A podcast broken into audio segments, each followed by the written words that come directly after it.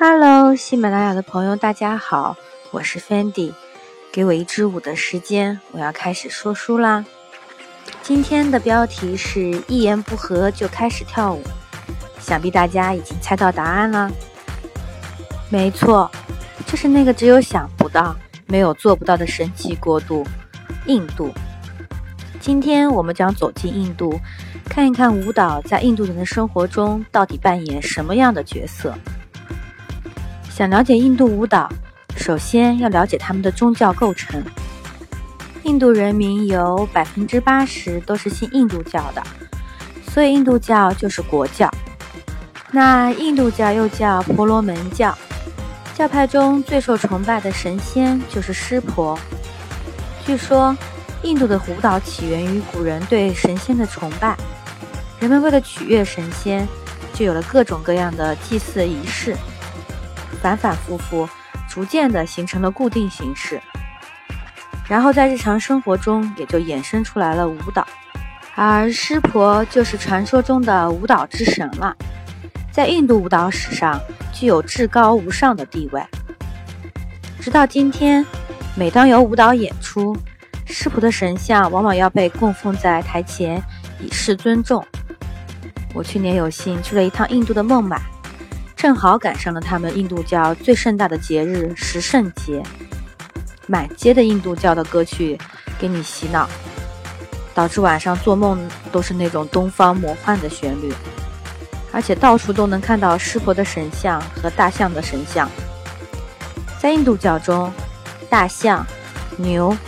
老鼠都是神仙，牛是可以在街上随便遛弯的，而且开车的人是不能对它按喇叭的，以表示尊重。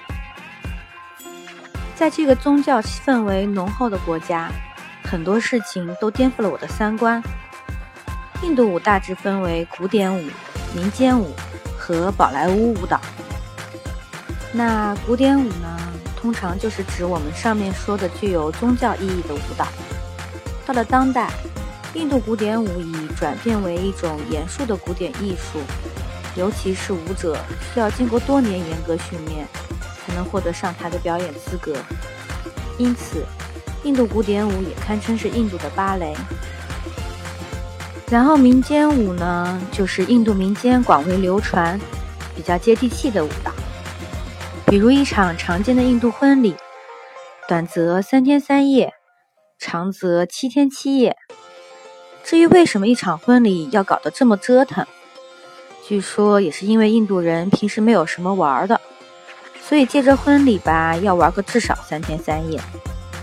何况他们又不会打麻将和斗地主，那亲朋好友聚在一块儿能干嘛呢？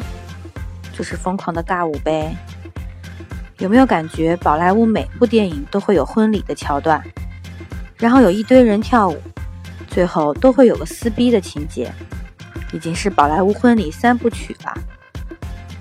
所以，印度民间舞蹈和宝莱坞电影舞蹈比较相似，一个是偏放送，一个是偏演绎，反正都属于大众娱乐的范畴。那大家知道为什么印度电影那么长？而且非要加入那么多的舞蹈吗？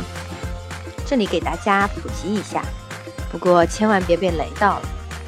话说，印度一年四季都很热，而电影院一般都有空调嘛，所以广大的印度人民喜欢花点小钱蹭个空调，顺便看电影打发时间。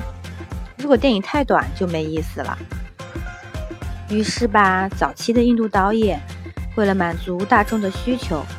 拍摄电影时都要加入大量人民群众喜闻乐见的歌舞，来增加影片的时长。所以慢慢的，歌舞穿插反而形成了宝莱坞电影独特的风格。不过现在不少的印度电影都在去歌舞化，像《摔跤吧，爸爸》里面，基本上已经没有繁杂的舞蹈镜头了，而是用剧情去征服观众。然后。关于印度女孩在跳舞时候的装扮，我也想聊一下。可以打开回忆之门，想想那些影片中的女孩。首先，额头要有一粒红纱，然后就是穿着各色的纱丽和披肩，手上和脚上都有很多手镯或者其他的配饰，反正怎么麻烦怎么来。印度姑娘就怕不折腾。最后就是在额头上贴上一个镶钻的饰品，在印度叫做冰底，不是邦迪哦，邦迪是创可贴。这个冰底就是有种正式和隆重的感觉了，也代表着好运的意思。大家如果感兴趣的话，可以找个印度大片来比对一下哦，看看我还说漏了哪些东西吧。最后总结一下，就是神奇的国度，神奇的舞蹈之路。感谢收听 Fendi 看舞蹈，我们下期见。